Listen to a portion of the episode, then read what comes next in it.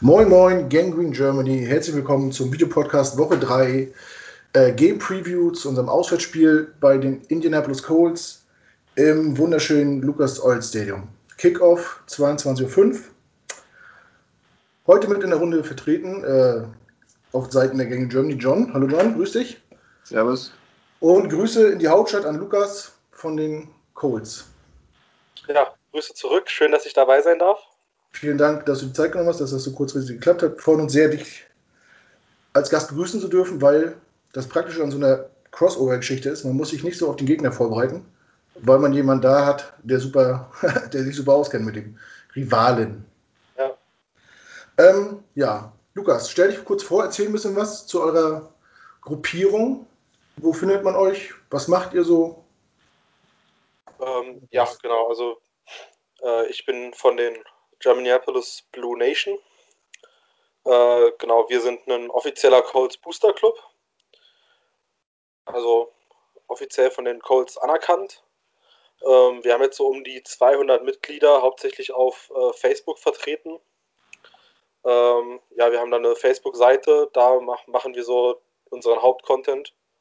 Äh, dann haben wir natürlich noch einen, einen Podcast äh, mit, mit drei Leuten jetzt, die da äh, die Saison jetzt hoffentlich auch ordentlich Content liefern werden.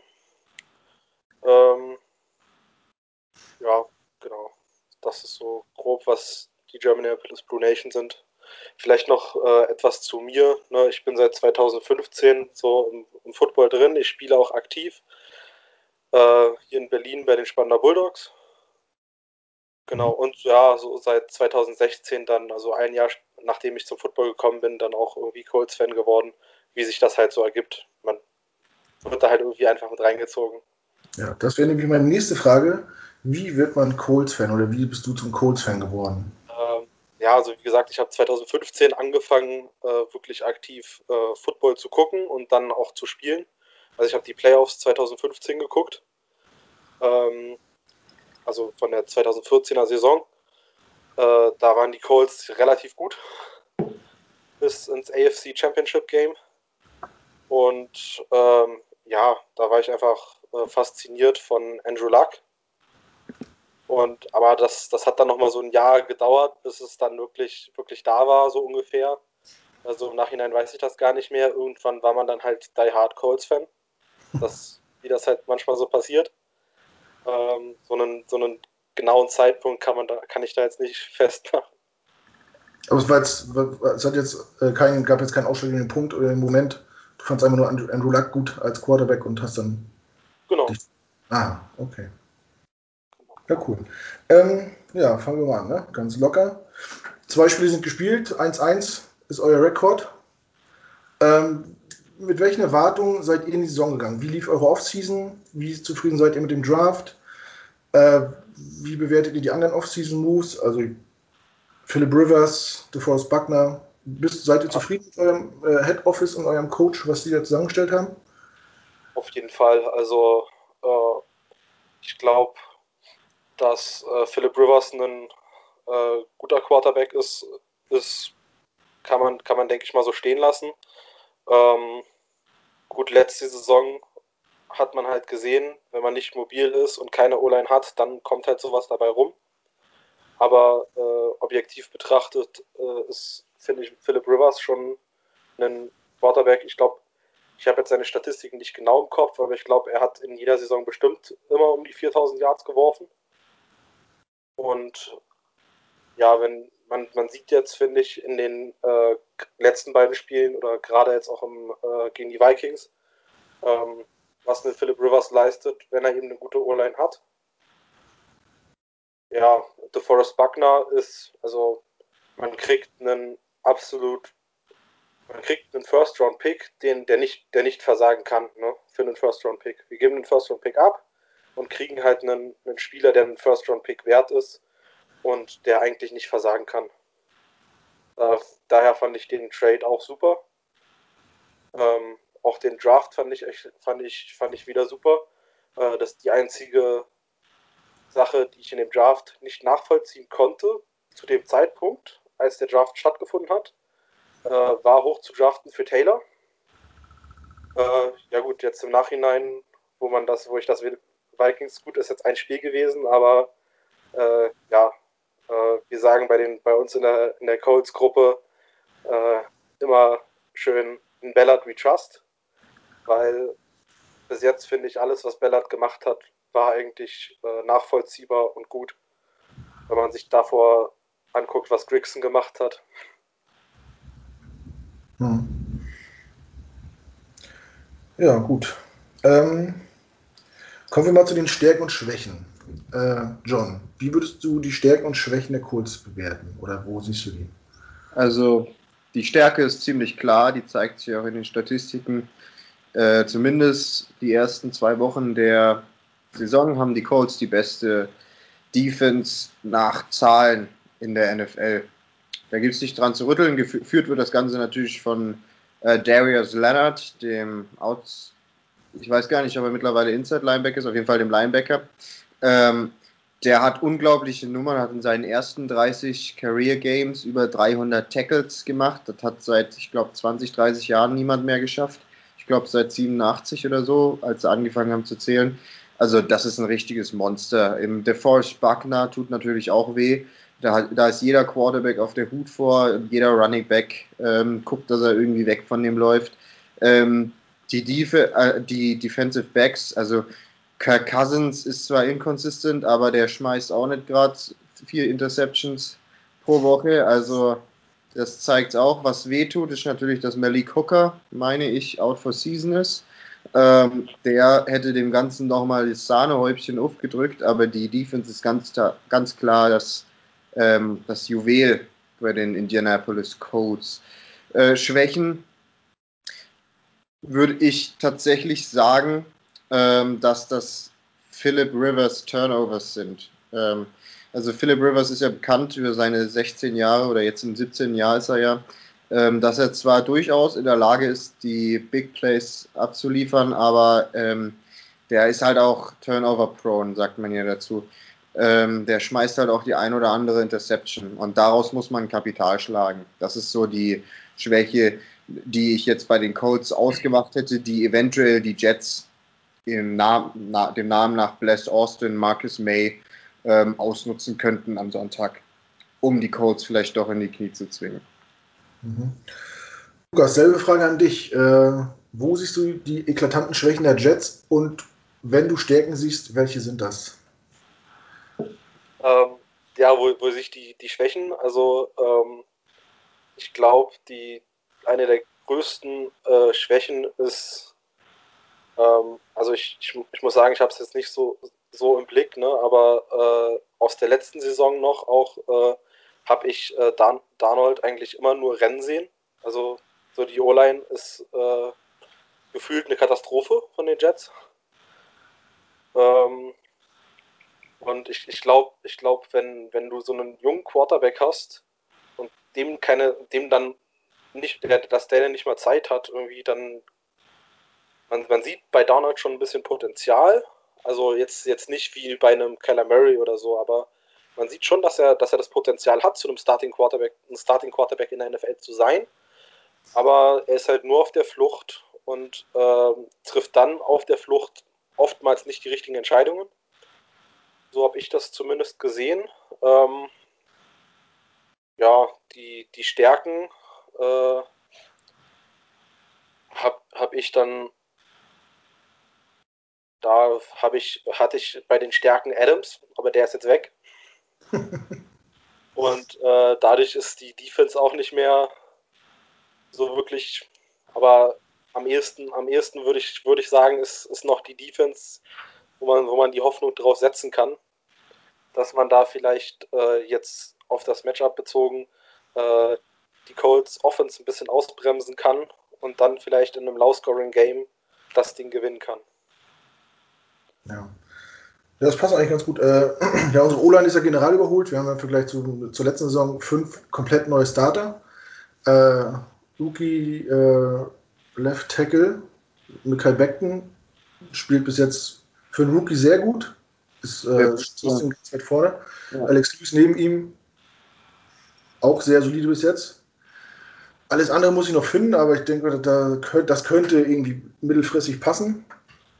Und ja, klar, unsere Defense war letztes Jahr unser Aushängeschild, gerade die Run-Defense. Da waren wir, glaube ich, die zweitbeste in der ganzen NFL. Bitte natürlich, dass wieder äh, unser Mittellinebacker CJ Mosley ausfällt, die Saison Opt-out. Und du sprichst es an, Jamal Adams ist natürlich nicht zu ersetzen. Ähm, das ist ein Spieler, um den herum auch der gegnerische Offense-Koordinator sein Spiel anpasst, um ihn vielleicht aus dem Weg zu gehen. Das fehlt natürlich, aber auch das versuchen wir gerade durch Markus May, der seine Position gewechselt hat, äh, ein bisschen zu kompensieren. Ähm, ja, wo würdest du denn, wenn du uns einen Tipp geben würdest, wo, wo siehst du denn die Schwächen bei den Colts? Äh, die Schwächen bei den Colts. Ähm, ja, also die, die Turnover von Philip Rivers sind ja schon, schon mal angesprochen worden. Ähm, das kann tatsächlich zu einem, zu Problem werden. Ähm, ich glaube aber, dass, äh, dass durch das Playcalling, wenn das, wenn das so wie weitergeht wie dem Vikings-Spiel, ganz gut ausgeglichen wird. Dadurch, dass wir einfach ähm, den, den Ball dreimal laufen, dann vierten und eins haben und dann halt einmal werfen und dann 10 Yards machen oder so. Äh, auch mutig, aber dafür ist Frankreich auch bekannt, dass er bei vierten und 1, vierten und 2 einfach mal dafür geht, auch selbst wenn der an der eigenen 40-Yard-Linie steht. Gut, mit unserer Defense kann man das auch machen. Ähm, ich könnte mir eher vorstellen, ähm, dass äh, in der tatsächlich ähm, die, die Safety-Position jetzt durch Malik Hooker ist ausgefallen. Dann, äh, da ist jetzt als Ersatz äh, der Rookie äh, Julian Blackman. Äh, der hat seine, seinen Job ganz gut gemacht gegen Minnesota. Allerdings äh, stand es da dann auch schon irgendwie 30 zu 3 oder so. Ähm, ja, und dann haben wir noch äh, Kari Willis, auch kein schlechter, aber auch erst äh, das, das zweite oder dritte Jahr jetzt in der NFL. Also da ist wenig Erfahrung auf der Safety-Position vorhanden. Da könnte man vielleicht übergehen. Bloß die, die Corner, also die, äh, letzte Saison waren die Cornerbacks bei uns, finde ich, ziemlich schlecht, aber das hat sich auch gebessert. Also äh, Xavier Rhodes hat, finde ich, ein gutes Spiel gemacht gegen Minnesota. Ja, also es ist, es ist wirklich, es ist wirklich aktuell äh, schwer, so eine, so, eine, so eine klare Schwachstelle zu finden, finde ich. Ähm, wenn ich jetzt das Minnesota-Spiel angucke, gut, äh, gegen, gegen Jacksonville war das wieder eine andere Sache. Da war es, äh, aber da hatte ich das Gefühl einfach, dass, dass die irgendwie durch die fehlende Preseason die Defense einfach noch nicht da war. Ja. Ja, das klingt sehr optimistisch auf jeden Fall. John, wenn wir Sonntag irgendwas holen wollen, wo müssen wir den Hebel ansetzen? Wie? Also. Äh, Keys to Victory. Keys to Victory. Als allererstes muss Mackay Beckton äh, weiter so spielen, wie er bislang gespielt hat. Mackay Beckton ist der am besten, laut Pro Football Focus, ähm, am besten äh, geratete Offensive Rookie in der NFL über zwei Wochen. Das muss er aufrechterhalten.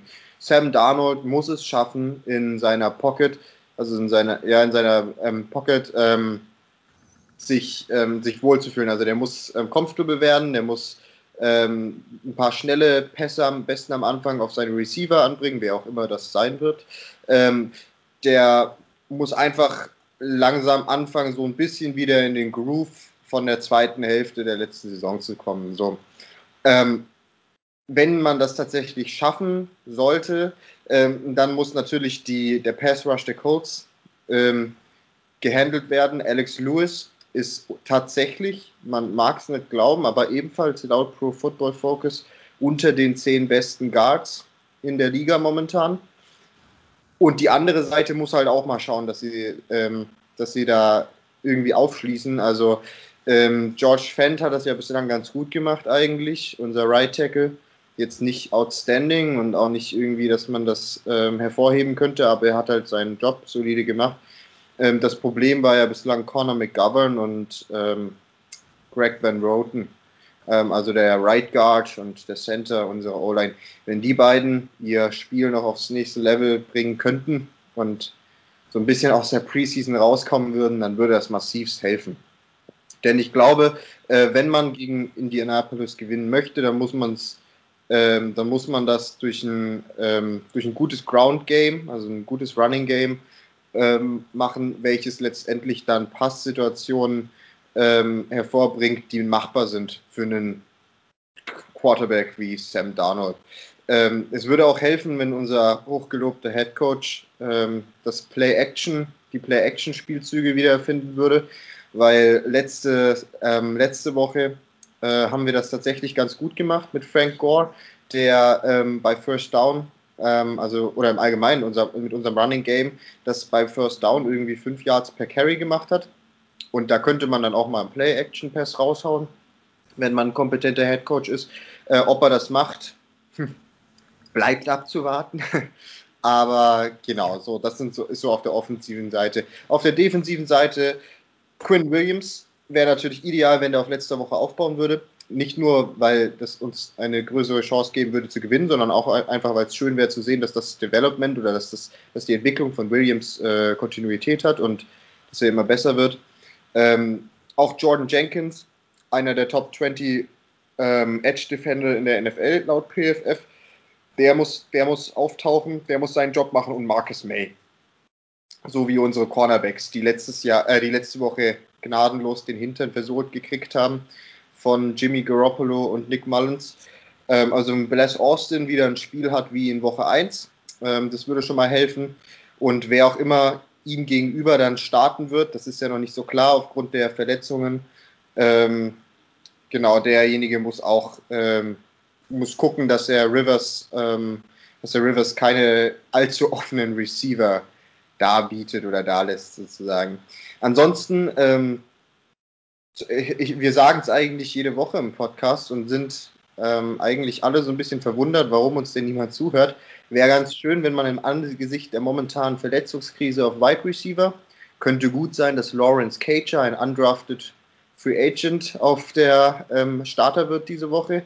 Ähm, wenn man einfach mal seine Tight Ends ins Passspiel einbringen würde, und zwar nicht nur als Blocker, wenn man Chris Herndon und Ryan Griffin äh, mal vielleicht ein paar, äh, ein paar Routes rennen lässt, ähm, sodass Darnold da vielleicht auch ein Safety Blanket hat.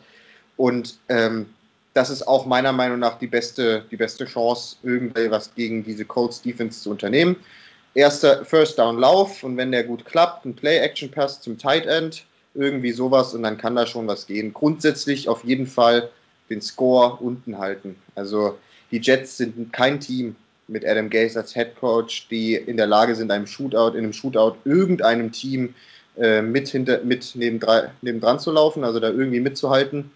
Ähm, wenn, das, wenn, die, wenn man es schafft, die Colts unter 20, 21 Punkte zu halten, dann könnte man das da eventuell tatsächlich den ersten Sieg der Saison rausholen. Ja, das wird schwierig. Ja, du hast es angesprochen, wir, wir sprechen ja wirklich jede Woche drüber. Man hat zwei talentierte Tight Ends, die bewiesen haben, dass sie Bälle fangen können und äh, ziemlich sicher sind. Und man nutzt es einfach nicht. Also ich verstehe es auch nicht, gerade in der jetzigen Situation, wo äh, man kaum noch äh, brauchbare Receiver im, im Roster hat. Ja. Oder auch mal so ein, äh, so ein Running Back ins Passspiel und einzubinden. Das muss man sich mal angucken. Ähm, als wir die Saison gestartet haben, ähm, waren eigentlich die vier Waffen, mit denen man, ähm, mit denen man Sam Darnold unterstützen wollte, ähm, waren eigentlich Le'Veon Bell im Backfield, Chris Herndon auf Tight End, Brashard Perryman auf Outside, also als, äh, auf Wide Receiver und Jamison Crowder im Slot. Jetzt schauen wir uns mal ganz kurz an, was da am Sonntag aufläuft. Ähm, Perryman ist raus, Bell ist raus, ähm, Crowder habe ich jetzt noch nichts drüber gelesen, aber ich meine, der dürfte auch, ähm, der dürfte auch raus sein. Da stehen die Chancen relativ schlecht. Ähm, vermutlich wird das eine absolute Makeshift-Offense, also eine absolut zusammengeschusterte Offense. Ähm, das wird verdammt schwer gegen die Defense von Indianapolis. Also ähm, ja, hm, kann man einfach nicht beschönigen. Die Colts sind klare Favoriten bei der Offense, ähm, die wir momentan auf dem Feld stellen, äh, auf dem Feld haben. Und wenn man halt einen Headcoach hätte, der dann doch eben die eine Waffe, die es noch gibt, wie Chris Herndon, ähm, die dann doch noch einzusetzen wüsste, dann könnte man sich wenigstens leichte Chancen ausrechnen, dass das ein gutes, gut anzusehendes Spiel auf der offensiven Seite der Jets gibt. Aber da wir Adam Gase haben, muss man da nicht weiter drüber reden. ja, du hast auch die O-Line angesprochen. Äh, ich weiß nicht, ob es dir auch so geht. Ich habe den Eindruck, also die O-Line funktioniert ja besser, das ist ja zu sehen. Ich habe den Eindruck, dass das noch nicht bei Sam Darnold angekommen ist, dass der immer noch den Eindruck hat, dass er Druck hat, obwohl der Druck noch gar nicht da ist und dann oft überhastet den Ball los wird und dann halt auch hin und wieder äh, Fehler einstreut. Definitiv. Ja, also der Eindruck, den Lukas schon gesagt hat, von den letzten zwei Seasons, das hat natürlich auch Darnold im Hinterkopf. Ich meine, der Junge, der ist seine letzten zwei, der war immer, der hat sich jetzt zweimal schon verletzt, der, ähm, auch wenn es das eine Mal wegen Mono war, aber ähm, der hat sich in seiner Rookie-Season hat er sich verletzt, dann ähm, rennt er da hinten um sein Leben, hat er zwei Saisons lang um sein Leben gescrambled ähm, und musste im Prinzip alles alleine machen. Ähm, dem, der muss das in den Kopf reinkriegen oder der muss eben dieses, ähm, deswegen habe ich am Anfang gesagt, Sam Darnold braucht, muss comfortable in seiner Pocket werden, also der muss sich wohlfühlen in seiner Pocket. Ähm, nur dann kann er, sein, kann er sein Potenzial ausspielen und kann seine Bälle richtig an Mann, an Mann bringen. Ähm, die Mekai Beckton spielt da natürlich die größte Rolle. Ich meine, der ist der Blindside-Tackle. Ähm, wenn der seinen Job gut macht, so wie bislang, dann kann man darauf hoffen, dass sich das über die erste Hälfte der Saison irgendwie entwickelt bei Darnold. Ähm, weil wenn nicht, dann wäre das absolut, also das wäre total schlimm, weil ähm, wenn du einen Quarterback hast, ich sag nur Chad Pennington, der, ähm, der einfach so, sich so dran gewöhnt hat, dass er keine Protection hat, also dass er seine, seine O-Line ähm, zwar da steht, aber nicht wirklich arbeitet, ähm, dann ist das einfach tödlich fürs, äh, für die Entwicklung von jedem jungen Quarterback. Und Sam Darnold ist weiterhin der zweitjüngste Starting Quarterback in der Liga. Das muss man sich vor Augen führen. Also ich glaube, ich weiß gar nicht, wer noch jünger ist. Ähm, aber ich weiß nur, dass es Joe Burrow nicht ist. der First Round Pick der Bengals dieses Jahr. Ähm, aber Sam Darnold ist noch jung und ähm, der hat gezeigt in der Vergangenheit, was er drauf hat wenn er es gut, wenn er gutes Spiel startet. Und dementsprechend, wenn die Jets einfach es mal schaffen würden, einen Touchdown in der ersten Hälfte zu erzielen, dann wäre das schon ein Anfang. Ja, ich meine, das alte hin oder her, aber man darf auch nicht vergessen, er geht in seine dritte Saison. Ähm, ja. So langsam muss man auch erwarten können, dass da ein bisschen Routine reinkommt und dass das ein bisschen abgeklärter wird. Aber ja. ich habe immer noch Hoffnung, dass es äh, und der Mann für die Zukunft ist, auch bei uns auf jeden Fall. Ja das Drumherum bei, bei Darnold äh, erinnert mich so ein bisschen an, an die Colts mit Andrew Luck, wo ja. einfach keine O-Line da war ja. und Andrew Luck im Prinzip genau daran kaputt gegangen ist. Ja, äh, gut, da hast du gut gesagt, die, äh, die Quittung bekommt man dann irgendwann dafür, ne? wenn man wenn man so mit seinen Starspielern umgeht. Ich meine, äh, man sieht es auch in Carolina, äh, Christian McCaffrey äh, wird dafür alles benutzt. Ja. Eig eigentlich nur eine Frage der Zeit. Äh, der, das, der Körper sagt, jetzt reicht's mir. Das, das, ist, also Christian McCaffrey tut, tut, mir auch echt leid, weil das ist, der kriegt äh, also 30 Carries und äh, 20 Receptions, Receptions ja. pro Spiel und äh, die erwarten irgendwie, dass der gesund bleibt. Ja. ja. Kann nicht so funktionieren. Also, halt das Team dann. Also entweder verletzt er sich zwangsläufig, wie es jetzt passiert ist, oder er ist nach drei Jahren irgendwie schmerzmittelabhängig. Eins, eins ja. von beiden wird oder muss eintreffen. Gut, Lukas, äh, wenn du was zu sagen hättest äh, bei den Colts, wie wäre dein Gameplan? Wie kann man die Jets schlagen? Das hört sich jetzt an, als wenn wir ein erster Contender wären. Also, also äh, im Prinzip würde ich es äh, genauso, genauso machen wie gegen die Vikings. Also wirklich lauf, lauf den Ball, bis die Jets uns stoppen. Und äh, dann wird er halt geworfen und dann wird er wieder gelaufen und gelaufen und gelaufen ähm, weil das hat gegen die, die Vikings echt gut funktioniert. Ähm, Philip Rivers hat auch keine Interception geworfen, die er, an der er verschuldet war. Also der, der Ball war einfach Pech, den er da geworfen hat. Also man muss den nicht werfen, aber dass es dass daraus eine Interception wird, kann man auch nicht voraussehen. Aber also da würde ich Philip Rivers zumindest keine Schuld unterstellen. Ähm, ja, also Genau, so, würde ich es machen und ja, die Defense bei uns, die, die steht erstmal, denke ja. ich. Da wird es schwer daran vorbeizukommen. Ja, und dann, also das, es gibt eigentlich nichts, was, was man irgendwie groß verändern müsste gegenüber dem Gameplan gegen die Vikings. Ja, das sah auf jeden Fall sehr solide aus, obwohl ich mir das Spiel jetzt schon zweimal angeguckt habe in der Zusammenfassung. Ähm, ich hatte eher das Gefühl, dass die Vikings das Spiel verloren haben, anstatt dass ihr es gewonnen habt. Also die haben es, ich will sie nicht, nicht leicht gemacht. Klar muss man die Bälle auch erstmal intercepten und so, aber das war schon ziemlich erbärmlich teilweise. Ne? Auf jeden, also auf jeden Fall, also was Kirk Cousins da geleistet hat, Hm, das, das war echt gar nichts. Ja. Weil der eine, der eine war ja auch nach so einem Tipp äh, intercepted, aber die erste Interception, die er dann in, weiß nicht, 50 Yards in Double Coverage wirft, Ja, also wirklich, also wirklich beide Safeties stehen da, ne? Also das, ist, das war so, das war richtig Madden-Style. So. Als wenn ich Madden sp- spiele, so war das. Ja. Wird schon gehen. Gucken Ja. wir mal. also ich glaube, den, den einzigen Vorwurf, den man uns bei dem Vikings-Spiel machen kann, ist, dass wir eigentlich noch zu wenig gepunktet haben. Ja. Weil Ja, dann nur viel kurz geschossen haben. Ja. ja gut, der eine Turnover, äh, der eine Interception war ja auch an der Goal-Line, ne? wenn ich mich richtig entsinne. Genau, das war auf jeden Fall in der Red Zone, ja. Ja. Das ist halt schade, dass Rivers da den Ball in eine Double Coverage geworfen hat. Du hast schon recht. Ähm, für den, ich meine ja, dass der Ball, ich habe es nicht genau vor Augen, aber ich meine, der Ball wurde ja vom Tip intercepted, intercepted also der wurde ja weggeschlagen, äh, ursprünglich, genau. Ähm, da hast schon recht, also da kann er, ähm, kann Rivers grundsätzlich nichts für.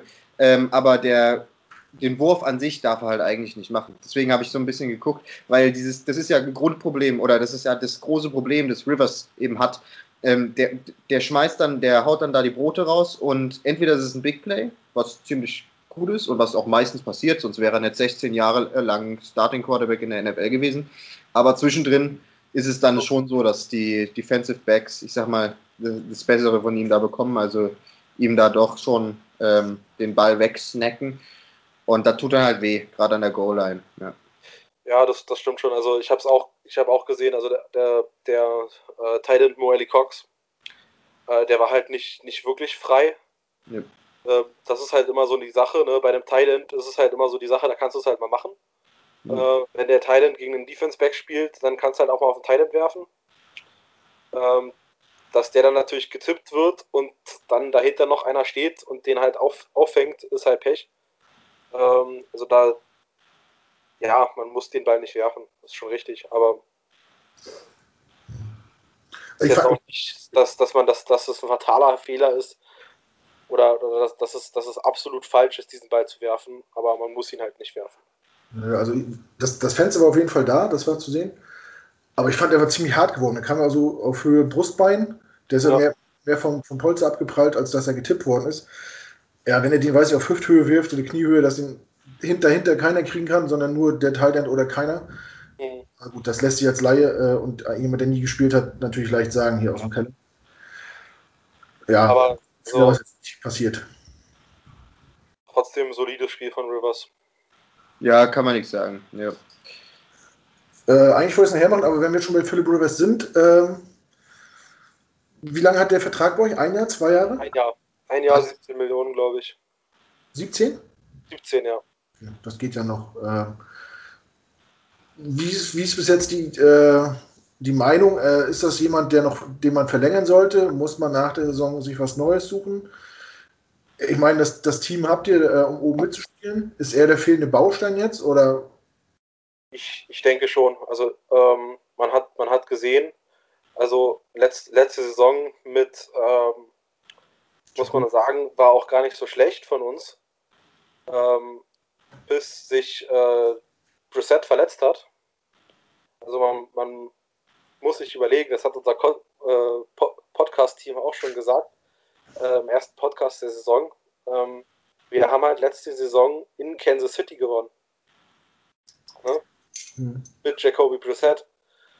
Ähm, und dann verletzt sich halt Brissett. Und danach war halt, also bis dahin hat er eine absolut solide Saison gespielt. Und danach war halt absolute Katastrophe. So, und ich glaube, da jetzt einen erfahrenen Quarterback wie Philip Rivers dazu haben. Ähm, wir haben mit Frank Reich einen ehemaligen Quarterback, der da auch noch mal was, äh, der, der weiß, wie es läuft. Und Philip Rivers weiß, wie es läuft. Und also ich denke, er ist der fehlende Baustein, um dass, dass wirklich auch jetzt äh, mal ein Super Bowl-Win dabei sein kann. Das ist natürlich relativ hoch gegriffen. Ähm, aber ich bin der Meinung, also unsere, unsere Defense ist, äh, wird immer stärker von Saison zu Saison. Ähm, ja, und in der Offense ist jetzt auch, ähm, es, war, es war mal so, dass die fehlenden Receiver da waren, dass einfach, muss man auch sagen, dass außer T.Y. Hilton äh, letzte Saison, also le letzte Saison sowieso, haben, äh, hatten wir zwischenzeitlich auf, auf der verletzten Liste sechs Wide Receiver. Mhm. Das muss man sich mal vorstellen. Wir haben also im Prinzip weit, mit Wide Receivers gespielt, die wir am Anfang der Saison noch gar nicht auf dem Roster hatten. Ja, so gut ist im Moment ja auch. Ähm, aber Reset ist noch, ist noch im Team bei euch, oder? Der ist Backup jetzt, Reset oder? ist noch im Team, ja. Also äh, ich glaube, den, den, also, weil ähm, als Andrew Luck retired ist, ähm, haben, haben wir halt Reset, um ein Zeichen zu setzen, wurde der verlängert. Äh, der hat zu dem Zeitpunkt ja nur noch, auch nur noch ein Jahr Vertrag, dann wurde der verlängert auf zwei Jahre und der kriegt, der, also der kassiert halt jetzt 20 Millionen dieses Jahr. Davon sind 12 halt garantiert. Also der verdient schon richtig gut. Also besser als was. Äh, und ja, sowas kriegst du halt nicht mehr weggetradet, ne? Nee, schwierig, schwierig. Und, Aber wäre das denn? Karten ist halt auch sinnlos eigentlich. Ja.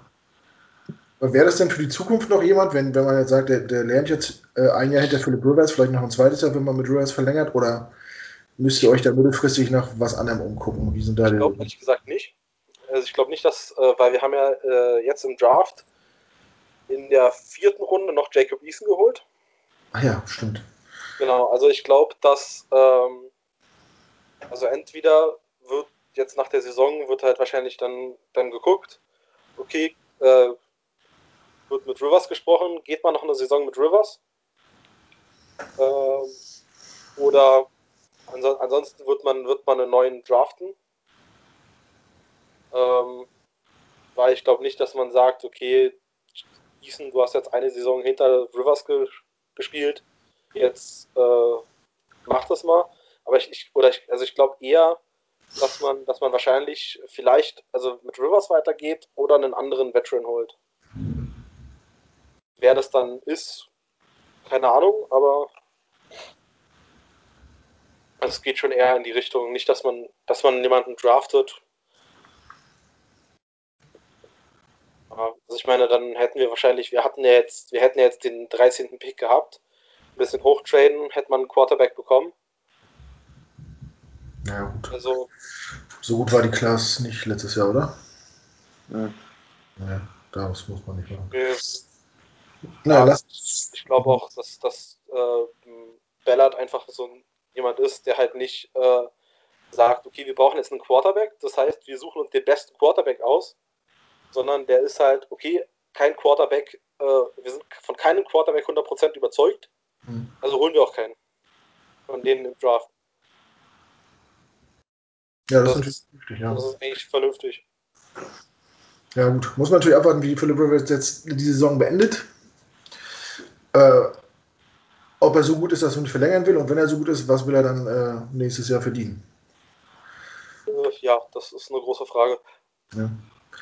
Aber gut, tatsächlich, tatsächlich ist es, sieht, sieht unser Cap Space ja gar nicht so schlecht aus. Wobei jetzt mit, äh, mit Corona und wird ja der Cap Space deutlich reduziert nächstes Jahr. Das ist natürlich die Frage, äh, ob das dann noch reicht. Also jetzt unser Cap Space sah ja, sah ja echt gut aus. Also das ist, weil Bellard auch immer gute Verträge macht und äh, wenig garantiertes Geld ausgibt. Ja. Wir werden sehen. John, äh, die Colts mit einem fitten Andrew Luck. Super Bowl Contender, ja oder nein? Definitiv. Und es tut bestimmt, ähm, es tut dir, Lukas, bestimmt weh, das zu hören, weil Luck war ein besonderer Mensch, äh, war ein besonderer Mensch, er ist noch nicht tot.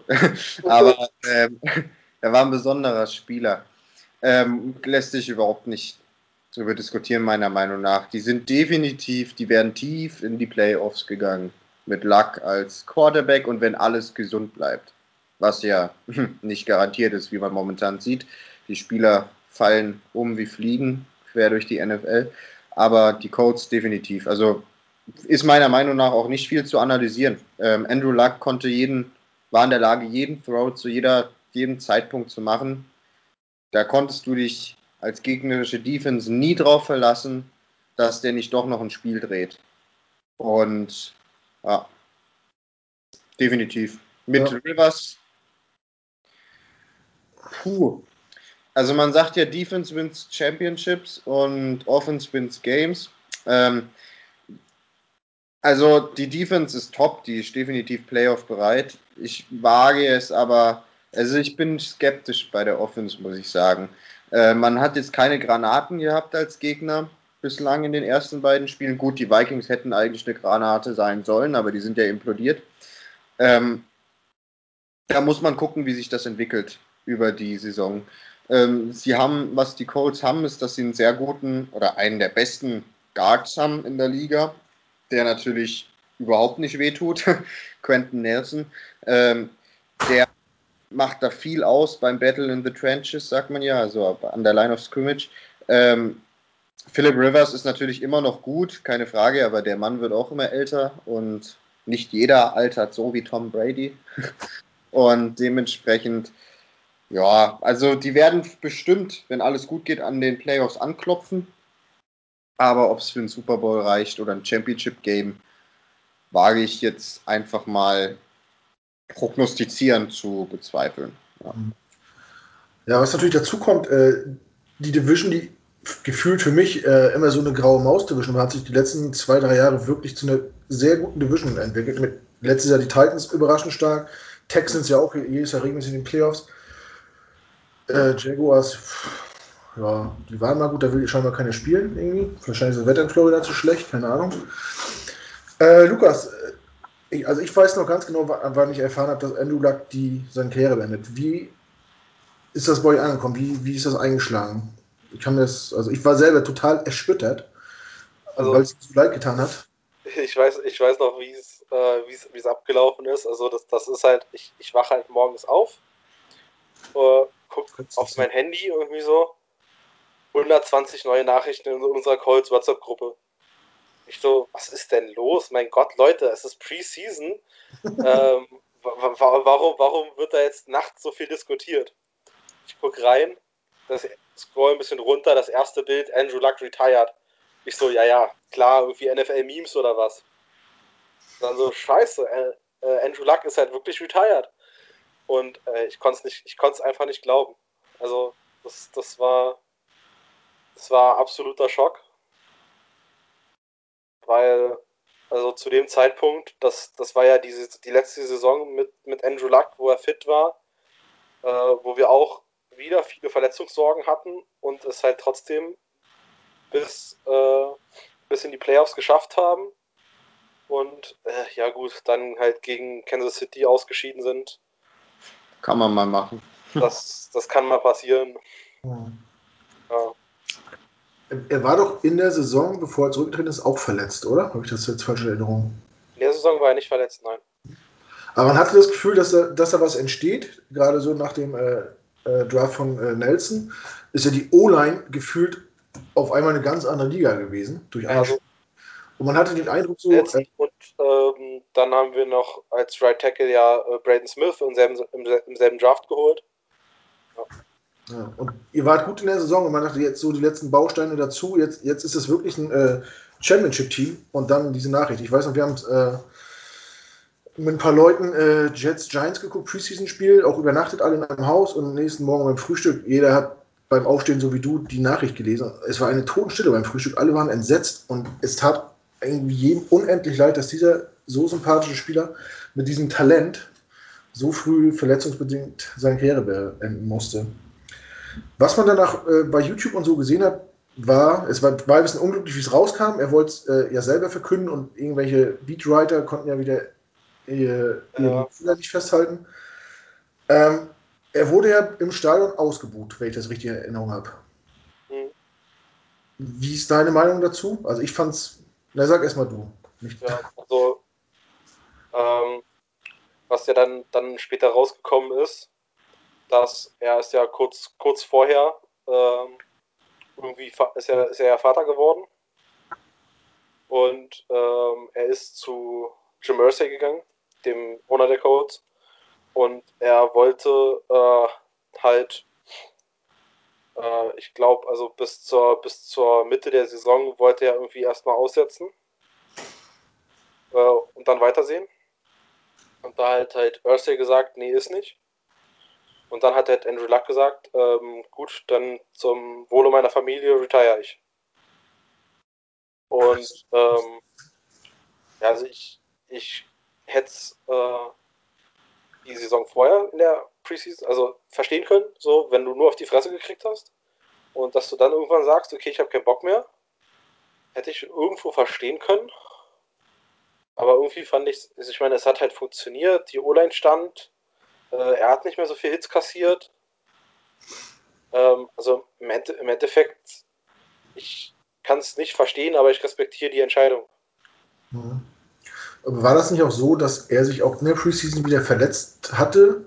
Äh, ja, also dass die, die Verletzung, ähm, da, da war es da war's so, dass, dass man halt, ähm, weil, weil das im Hintergrund halt lief, dass er eigentlich erstmal äh, irgendwie bis zur Hälfte der Saison zumindest äh, aussetzen wollte. Und dass die Verletzung halt gar nicht, gar nicht so schlimm war und äh, dass das nicht die Verletzung war, sondern halt, dass, dass sie die Verletzung nur als Grund genommen haben, warum Andrew Luck nicht spielt. Hm. Ich bin auch gelesen oder gehört zu haben, ähm, ja, dass da auch eine Art von Depression eine Rolle gespielt hat, dass dieses, dieses alleine in der Facility sein, alleine in Behandlung sein, alleine zu, zu, trainieren, während die anderen auf dem Platz sind, dass das natürlich auch was mit einem Kopf macht, dass er ihn äh, permanent runterzieht und dass er das einfach nicht nochmal durchmachen wollte. Ja, das, das hat er auch, genau, das hat er auch so gesagt, dass einfach ähm, er so viel verletzt gewesen ist und, und dass einfach das ihm, ihm so der Football halt keinen Spaß mehr gemacht hat. Ja, was man auch irgendwo nachvollziehen kann. Ja. Ist halt von schwer zu bewerten, aber. ist halt echt, Grigson hat den versaut, mhm. indem der, äh, du hast die schlechteste O-Line der Liga mhm. und äh, draftest in der ersten Runde einen Wide Receiver. Ja, brauchst du uns nicht erzählen, wir haben ungefähr dieselbe Historie und wir haben jetzt auch dieselbe Angst, was unseren Quarterback angeht, der hochtalentiert ist und quasi stagniert und ja, gefühlt Angst hat, nicht verletzt zu werden und sich darauf mehr fokussiert, als äh, abzuliefern. Gut, Herr Nulak. Ja, muss man, kann man äh, von außen mal schwer beurteilen, sowas, aber gerade was Depression angeht, sollte man immer sehr vorsichtig sein mit, mit äh, irgendwelchen Äußerungen diesbezüglich. Ich kann es nachvollziehen, äh, wenn, wenn, man so oft äh, verletzt ist, dann kann man schon die, die, die, Lust an den Sport verlieren. Und es bringt einem auch nichts, wenn man nachher mit 30, Mitte 30 äh, vielleicht zwei, drei Jahre länger gespielt hat, als man sollte und sich da nicht mehr bewegen kann. Also wenn ich heute manchmal Brett Favre sehe, wie der sich bewegt, da denke ich auch, Junge, äh, zwei, drei Jahre vorher wäre ganz gut gewesen für deinen Körper. So, ne? Was soll's. Aber wo wir jetzt bei Verletzungen sind. John hat es von angesprochen, wir sind auch ein bisschen arg gebeutelt, gerade in Offense. Wen hattest du genannt? Bell, Crowder, eigentlich, also Bell, Crowder, Perryman, ähm, Hogan ist, meine ich, Day-to-Day. Ja. Äh, der ist ja wiedergekommen im letzten Spiel dann noch. Ähm, also letztendlich wird man. Es ist unglaublich eigentlich. Also wir haben ja letzte, letzte Woche schon ähm, mit, ich meine, vier Wide Receivern insgesamt ähm, gestartet, das Spiel. Dann ist Perryman raus, ähm, dann gab es plötzlich noch Malone, Hogan, Barrios und dann hat sich Hogan verletzt. Das heißt, man hatte teilweise oder zeitweise, war nur eine kurze Zeit, aber trotzdem hatte man zwei gesunde Wide Receiver, wo nur einer ähm, out, Outside spielen kann, weil Barrios ein reiner Slot-Wide Receiver ist. Ähm, also die Jets sind, die haben genauso ein fettes Lazarett wie manch andere Teams, die nicht 49ers heißen. Ähm, letztendlich kann man erwarten, dass aus dem Practice Squad Spieler hochgezogen werden. Ich denke da an einen beispielsweise Lawrence Cage. Ähm, vermutlich tatsächlich sogar auch George Campbell. Das ist ein weiterer undrafted Free Agent Wide Receiver, der ebenfalls auf dem Practice Squad sitzt bei uns. Dante Moncrief, der dürfte den Colts-Fans ja noch ein Begriff sein. Der könnte hochkommen. Josh Malone natürlich wieder, auch wenn ich nicht, auch wenn ich nicht weiß, was man mit dem will. Ähm, ja, das ist tatsächlich der Wide Receiver Cast für die Colts.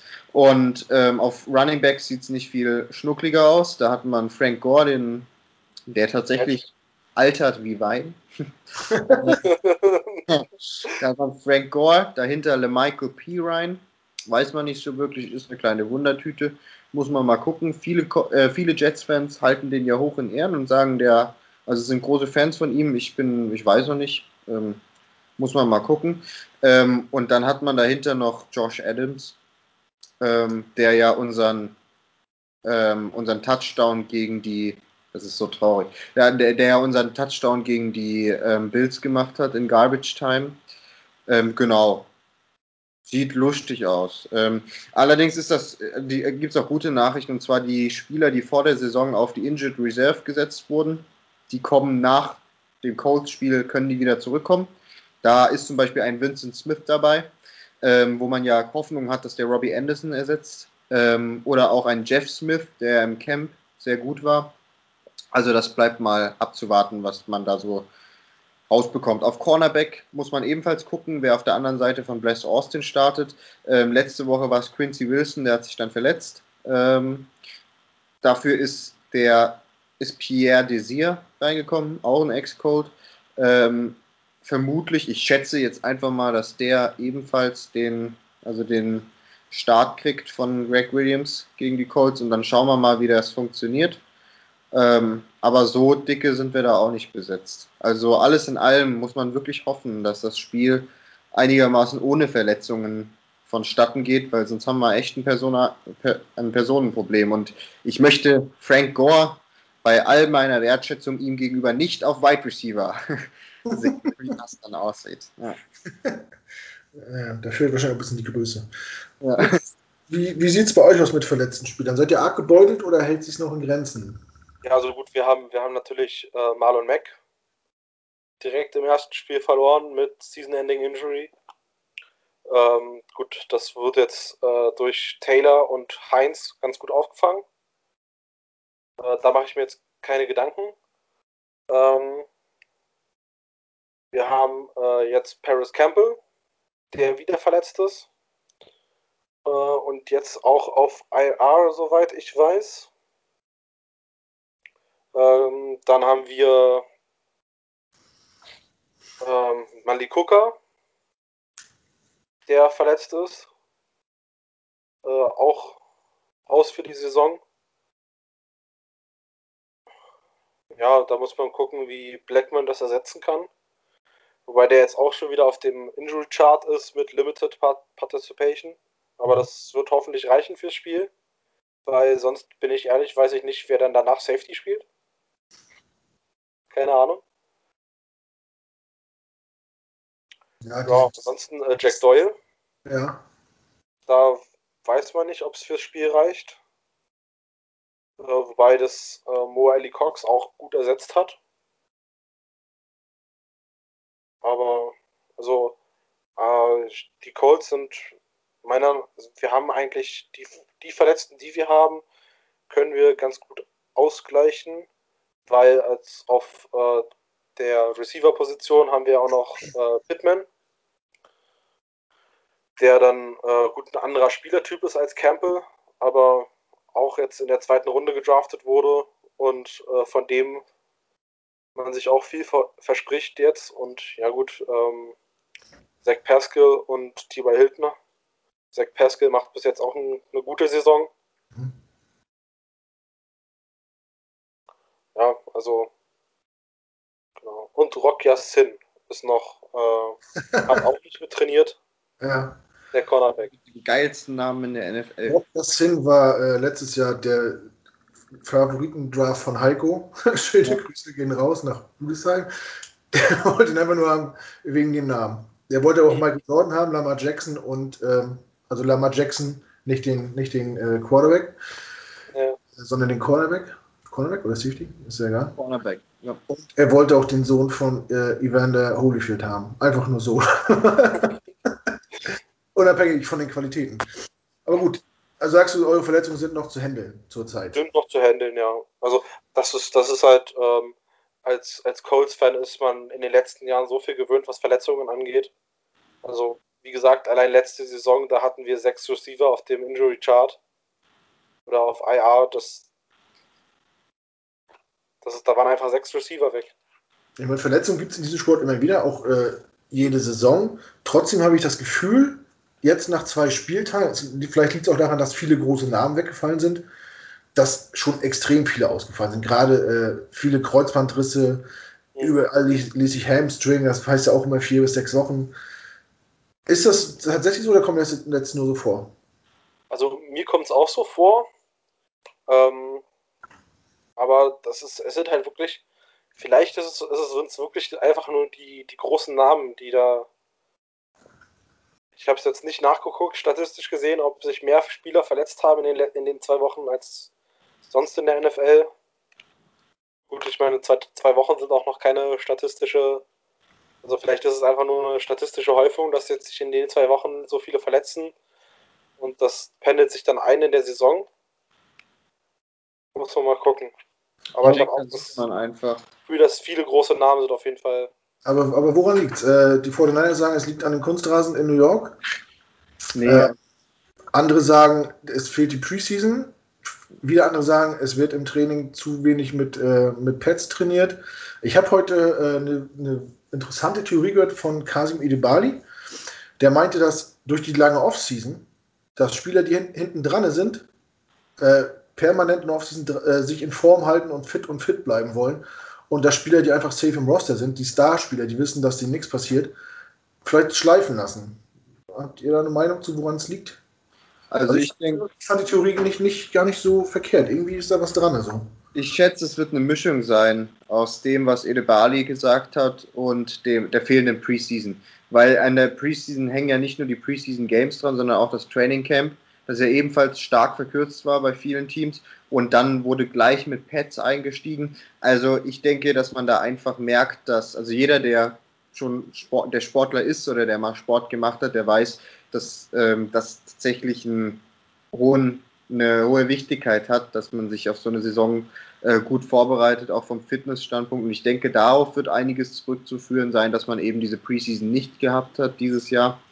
Ähm, und die Sache, wie die Ede Bali sagt, gut, also ich denke, die sind schon Profi genug, dass sie sich einigermaßen in ähm, in, also in Shape halten können, auf, der, auf der Stange halten können. Aber es stimmt natürlich. Also es ist eine besondere Offseason gewesen. Es war eine sehr lange und ähm, der ein oder andere wird da bestimmt halt doch mal einen Donut mehr und ein Gewicht weniger drauf gepackt haben. Ähm, also ja, wird eine Mischung sein, denke ich. So schätze ich das ein. Man darf ja nicht vergessen, dass äh, viele Studios zu waren, dass man ja auch nicht einfach irgendwo trainieren konnte. Viele waren auf sich alleine gestellt. Oder man macht das halt so wie viele, die um ihren Rosterplatz kämpfen, die sich dann im Sommer in irgendwelche Camps einkaufen, in, in Florida oder Kalifornien, wo auch immer, und dann äh, unter Anleitung mit Profis permanent trainieren. Ja. Also auf NFL-Niveau quasi, ne? Das, ja. Klar, das wird gefallen, ja. Ja, das, das sehe ich ähnlich. Also die, die Preseason ähm, oder die ganze Offseason äh, war ja schwierig und dann die Preseason fällt weg. Äh, wie gesagt, nicht nur die Preseason Games, die Training Camps, Minicamps, alles, alles weggefallen und, und vor allem auch die, äh, also die Joint Practices, dass du halt einem, gegen ein anderes NFL-Team in Pets mal trainiert hast. Das ist äh, ultra wichtig. Ähm, als, als jemand, der, der selber spielt, weiß ich einfach, du, du kennst deine Leute, du weißt, mit wem du da spielst du weißt, äh, du weißt, gegen den muss ich nur 50% geben, gegen, gegen den anderen muss ich 150% geben, um überhaupt eine Chance zu haben. Ja. Ja, verzwickte Lage auf jeden Fall. Äh, diese Corona-Mist äh, schränkt das Ganze schon ganz schön ein. Also ich finde es auch für die Rookies irgendwie schwierig, dass man durch die fehlende Preseason, dass die auch gar nicht diese Routine kriegen. Diese Game Day-Routine, also wo sitze ich im Bus, wem muss ich die Tasche tragen, wie ist es im Lockerroom, wie ziehe ich mich um, wie ist es beim Warmmachen, das Essen im Stadion. Das geht ja völlig ab. Ähm, ja, irgendwie alle, für alle schade, die jetzt frisch in die Liga kommen und dieses, denen das so ein bisschen genommen worden ist. Ne? Auch jetzt ohne Zuschauer ist natürlich blöd. Ich glaube glaub auch viele, also ich habe es jetzt nicht, nicht so verfolgt, wie die äh, Rookies aufgenommen wurden, aber äh, dass, dass viele auch, ähm, zum Beispiel bei den Colts wurde ja Taylor eigentlich, äh, haben ja viele vermutet, dass der eigentlich äh, schon äh, mit, mit Mac halt 50-50 ähm, die Snaps sich teilt. Ähm, und dann hat Mac halt im ersten Spiel eigentlich bis zur Verletzung alle Snaps bekommen. Äh, weil ich mal denke, ich denke ich auch, dass, dass man Taylor gar nicht richtig einbinden konnte durch die fehlende Preseason dann.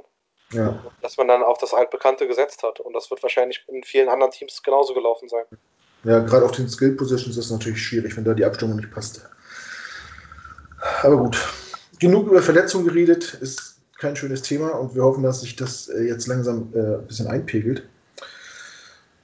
Ähm, ja, wir haben immer ein witziges Spiel, Lukas. Wenn jeder von uns sucht sich einen Spieler aus dem anderen Team aus, wenn er darf. Also egal, abhängig von dem, was, nicht, äh, was er kostet und wie lange der Vertrag ist. Ja. Ich fange an. Ich würde von den Coles gerne Nelson haben für unsere O-Line. mit der Begründung, dass gefühlt mit seiner Verpflichtung, mit, äh, mit seinem Draft, die O-Line, hm, wie, wie ich vorhin gesagt habe, eine Liga höher gespielt hat und diese Unit irgendwie so weit nach vorne gebracht hat mit seiner Präsenz. Der ist, der ist einfach verrückt. Der ist, der ist krank, der Typ. Ja. Also, Viele sagen, weil so, ja, bist du ein Rookie, bis man das merkt und bis der ready ist, das dauert eine Saison mindestens.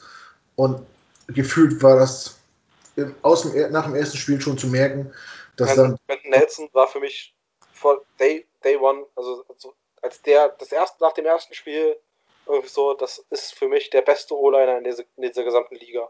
Ja. Also ich verfolge den Sport auch erst seit zehn Jahren, aber dass ein Rookie so einen Impact hatte, ja, kann ich jetzt mich nicht, nicht also gibt es nicht viele auf jeden Fall. Wer will weitermachen? John, welchen Colt möchtest du? Ich gehe auf die defensive Seite und sage, ich will Darius Leonard haben. Äh, ich habe es schon anfangs erwähnt, das ist ein Monsterspieler, das ist der Bobby Wagner der Colts. Also ähm, der Mann ist brutal. Der, seit der in der Liga in die Liga gekommen ist, hat kein Linebacker mehr Interceptions gefangen. Er hat nämlich sieben. Kein Linebacker, kein Inside Linebacker hat mehr Sacks. Ich meine, er hat drei, äh, 13, 14, irgendwie sowas. Also auch eine verdammt gute Zahl. Ähm, er ist ein Tackle-Monster. Niemand oder wenige in der NFL tackeln so sicher wie er. Er kann sogar Coverage, also das ist ein Allrounder. Das ist ein ähm, wirklich ein Allrounder in der Mitte der Defense. Und was auch brutal wichtig ist, um da mal den Bogen zu den Jets zu schlagen, ähm, der hat, ähm, der ist ein Mentalitätsmonster. Und die Jets sind das 32. beste Team der NFL wie gewinnt das 32. beste Team der NFL ein Footballspiel gegen irgendein anderes Team der NFL? Ganz einfach über die Mentalität. Das ist das A und O. Damit beginnt's, damit endet's.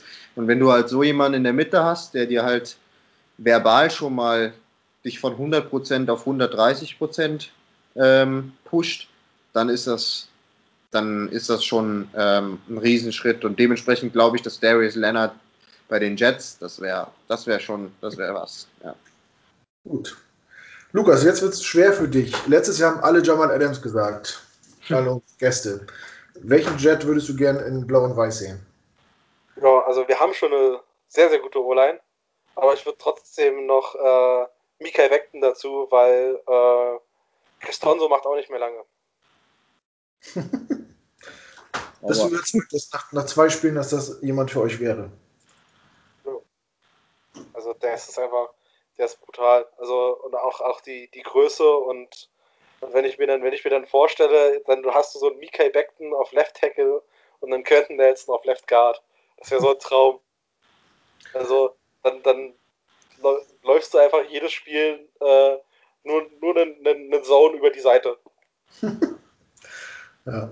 Er ist tatsächlich nicht der größte, unser Center ist sogar noch ein bisschen größer als Michael Beckton, auch wenn es schwer vorstellbar ist. Äh, ja. Aber ich glaube, Beckton wiegt mehr, ne? Ja, auf jeden Fall. Und wenn man der, der, der Beckton, Beckton ist halt auch äh, so, so, hoch wie er, so, so breit wie er ist, so hoch ist er auch, ne? Also der ist. Der wirkt, als wenn er sein, äh, seine eigene Atmosphäre hätte, so sein eigenes magnetisches Feld so. Ja. Witzig ist, äh, die meisten von uns haben es mitgekriegt, beim, beim, Draft war der Vater von Michael Beckton zu sehen, der ist ungefähr dieselbe Statur, vielleicht einen Kopf kleiner und noch 30 Kilo schwerer. Und haben viele bei Twitter geschrieben, dass wir den gerne als Center mit dazu nehmen würden. das war sehr. Der sieht so ähnlich aus wie äh, Onkel Phil von äh, Prinz von Bel Air. In meinem Alter kennen noch die Sitcom. ja. Gut, haben wir das auch abgehakt. Ähm, Basti hat gesagt, wir sollen noch eine Bold Prediction machen. Ich tue mich damit immer sehr schwer und halte mich deswegen zurück und überlasse euch das Feld. Diesmal muss Lukas anfangen. Okay. Bold Prediction. Hm. Okay. Was also meine, vielleicht ja, ein bisschen überlegen. Ähm, meine Bold Prediction ist, dass es, ähm, dass Sam Darnold, ähm, ich weiß, es ist, es ist, ein bisschen Wunschdenken, aber hey, ähm, dass Sam Darnold gegen diese Monster Colts Defense, gegen die ihm niemand in dieser Liga eine Chance gibt, doch tatsächlich sein bislang bestes Saisonspiel ablegt. Ich sage jetzt einfach mal zwei Touchdowns, ich weiß nicht zu wem, aber zwei Touchdowns ähm, und 250 Yards Passing und dass es zumindest ein One-Score-Game wird am Ende. Also dass der die Differenz nicht wirklich eklatant ist und es letztendlich im letzten Drive entschieden wird. Das sind meine Bold Predictions. Okay, also äh, meine Bold Prediction ist, ähm, Philip Rivers wirft drei Interceptions und wir gewinnen trotzdem. Boah. Oh, da aber jemand, ja. Das wird wehtun, Freund. Das wird wehtun, ey. Das, dann vergrabe ich mich. Also ganz ehrlich. dann vergrabe ich mich. Also ich, ich bin kein Freund von Bull Predictions. Äh, ich hoffe einfach nur, dass wir wieder in der Lage sind, äh, Turnover zu produzieren, also für uns. Ja. Äh, Big Plays zu haben. Wir hatten im ersten Spiel zwei Fumbles, die wir auch recovern konnten. Wir hatten im letzten Spiel eine Interception und fast äh, ein Fumble an der anderen Goal-Line, der knapp nicht recovered worden ist. So, das ist, der, das ist für mich der Weg, wie man ähm, dieses Spiel gewinnen kann. Das sage ich auch schon seit zwei Wochen. Anders geht's nicht. Wir müssen Defensive Big Plays machen, vielleicht auch mal Defensive scoren. Wir müssen irgendwie Adam Gaze besiegen. Oder so, den bösen Fluch. Ja. Wenn ihr tippen müsstet, und das müsst ihr jetzt, wie tippt ihr dieses Spiel? Lukas.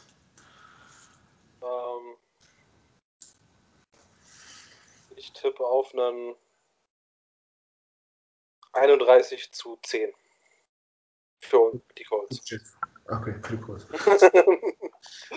John? 21, 17. Und ganz ehrlich, ja, sorry, aber für die Colts lässt sich schnell, ja, 21, 17 für die Colts. Du Verräter. Ich bringe es nicht übers Herz. Äh, wenn ich die Saison tippe, dann gehen wir 16-0. Deswegen tippe ich auf ein 17 zu 14 für die Jets, warum auch immer. Einfach, weil ich dran glauben will. Weil Philipp Rivers drei Interceptions wirft. Ja. immer, man muss sich immer vor Augen führen. Ähm, letztendlich ist es nur Football. Und ja. alles kann passieren. Es geht bei Null so, man kennt es. Man hält sich ja lange mit so einem Sprüchen über Wasser. Ja, genau. man glaubt immer wieder dran und dann spielt man gegen die 49ers und kriegt mit dem ersten Spielzug einen 75 Yards Touchdown-Run reingedrückt. Und 80. 78? 80 waren es, oder? Weiß nicht, war das kein ja. Dings, kein Touchback? Ich, war, ah, ich weiß nicht mehr genau. Kann auch sein, dass. Viel, viel zu weit auf jeden Fall. Als wenn man nicht gewusst hätte, dass die 49ers gut laufen können. Wer hätte das denn denken, wer hätte das denn wissen können aus Adam Gase, seinem Coaching-Staff, Mann? Ja. Jetzt verlangt doch nicht Unmögliches von dem Typen. Gut, haben wir das im Spiel durch. Äh, es gibt noch ein paar Sachen, die mich privat interessieren. Du hast vorhin erzählt, ihr seid ein Booster Club der, der Colts. Ihr habt aber nur, nur eine Facebook-Gruppe, ne? Kannst wir haben nur eine Facebook-Gruppe, genau. Also wir haben eine Facebook-Gruppe und eine WhatsApp-Gruppe. Okay. Ähm, wie äh, Booster Club heißt, man, man tritt an die Franchise heran und sagt, hier, wir sind äh, eine Gruppe deutscher Fans, wollen uns irgendwie organisieren. Ist das okay für euch oder, oder, oder kriegt ihr irgendwie Unterstützung? Wie läuft sowas? Nee, also genau, wir, wir sind äh, einfach ähm, auf der Colts Webseite gibt es halt dann, werden halt alle Booster Clubs aufgelistet. Ähm, also das, das ist halt einfach äh, ein offizieller Fanclub. Äh, ist jetzt nicht, dass wir in irgendeiner Weise unterstützt werden Ähm, ja, also wie, wie das genau, also da, da müsste man dann, dann Marc fragen, der, der Gründer von, von unserem äh, Club, wie das denn genau äh, ist. Aber äh, wir sind auf jeden Fall von den Colts anerkannt als, als eben offizieller Fanclub. Fanclub, okay. Ihr seid aber kein, äh, kein Verein oder so, habt auch keine Ambition, irgendwie einen Verein zu gründen, oder? Nee. Nee. Das, das sind wir nicht, nee, das ist richtig. Ja. Ja, also, also ich meine, wir sind jetzt, wir sind jetzt, wie gesagt, in der Facebook-Gruppe, glaube ich, 200 Leute oder so, mhm. äh, aus ganz Deutschland zusammengewürfelt. Ähm, also wir haben manchmal machen, wir haben, wir schaffen es äh, vielleicht höchstens einmal pro Saison so einen Treffen zu organisieren, wo wir dann aber auch nur, wo es dann aber auch nur wirklich schaffen, zwölf Leute zusammenzukommen. Mhm. Weil das auch, äh, um, um, das, um das zu gucken, weil wir, wie gesagt, aus ganz Deutschland kommen und da halt irgendwas zu organisieren, wo man, wo man dann gucken kann. Also das ist halt, dann organisierst du irgendwas in Köln und dann sagt der aus München, ja, da muss ich ja so und so vier Stunden fahren, was ja auch verständlich ist. Und äh, ja, dementsprechend ist das sind halt die Colts und nicht die Seahawks, ne? ja gut, wir sind ja auch nicht viele, wir sind ja auch relativ klein, wir sind ja ein, ein eingetragener Verein mitunter. Ich glaube mit 70 Teilnehmern und ich weiß gar nicht, die Facebook-Gruppe hat 400 Leute, John, weißt du das ungefähr? Keine Ahnung. Irgendwie sowas. Kleinen Tipp für euch, macht das regional in kleinen Gruppen. Es muss auch nicht mehr zum Spiel gucken sein. Im Sommer irgendwie mal so ein, bei uns heißt es Stammtisch, dass man dann sagt, wir treffen uns mal in Hamburg und dann kommen alle so Umkreis 50 bis 100 Kilometer nach Hamburg. Man geht was essen und was trinken und schlägt sich die Nacht um die Ohren zusammen. Das geht auf jeden Fall immer ganz gut. Diese Watchparty, hast du recht, wenn man so, so weit verteilt ist, ist natürlich schwierig. Da musst du Urlaub nehmen und Hotel und das ist nicht so einfach. Das stimmt. Andere Sache noch, äh, da komme ich nicht drum rum, auch wenn viele ihn nicht mögen. Ich mag Björn Werner. First Round Pick der Indianapolis Colts vor ein paar Jahren. Das war so die Zeit, ähm, wo ich anfing, mich für Football zu interessieren. Und da bin ich über diesen Artikel gestolpert, dass Björn Werner eventuell ein First Round Pick wird. Da warst du noch kein Colts-Fan, oder? Nee, da war ich noch kein Colts-Fan. Ja. Wie ist die Meinung zu Björn Werner? Ist das ein Bast für euch oder ist das einfach dumm gelaufen? Oder? Ja, also das, das war, schon, war schon ein Bust. Äh, also zu dem Zeitpunkt haben wir eine 3-4-Defense gespielt. Ja.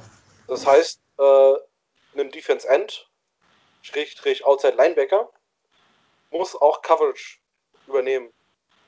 Und äh, sorry, aber das hat man am College schon gesehen. Das ist einfach nicht Björn Werner.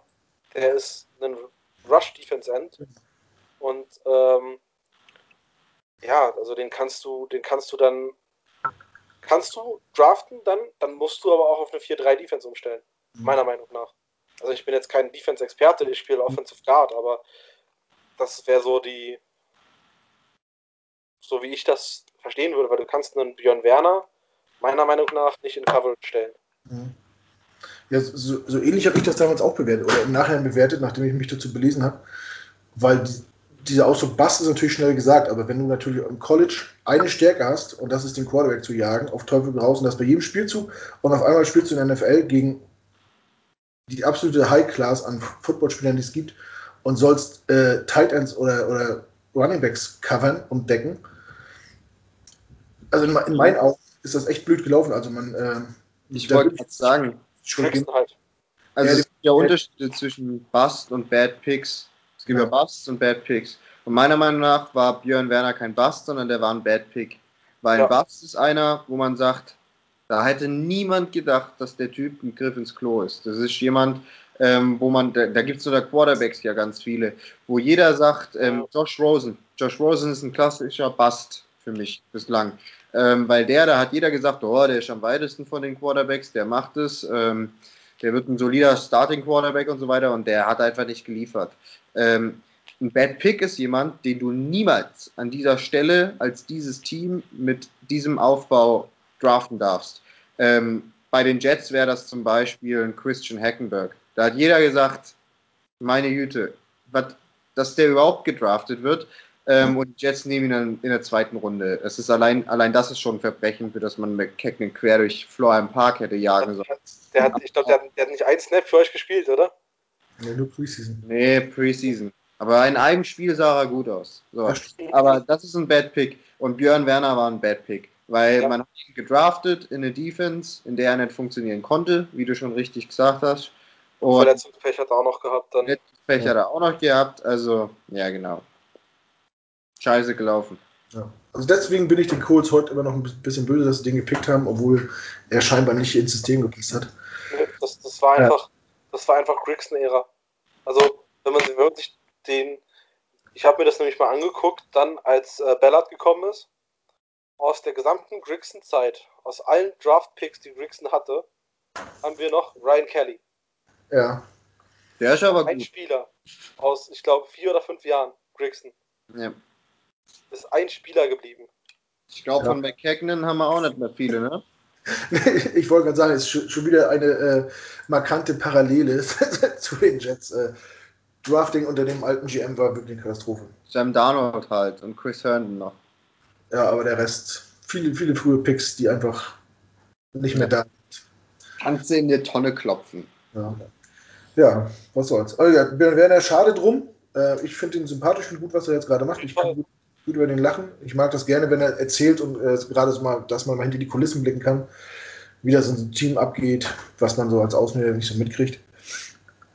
Ja, und wie gesagt, damals haben ja auch alle Experten gesagt, dass er absolut First-Round-Potenzial hat. hat ja, hätte, zu dem Zeitpunkt keiner gesagt, oh, der geht aber früh jetzt oder so. Dass es natürlich dann so läuft, ist natürlich extrem scheiße.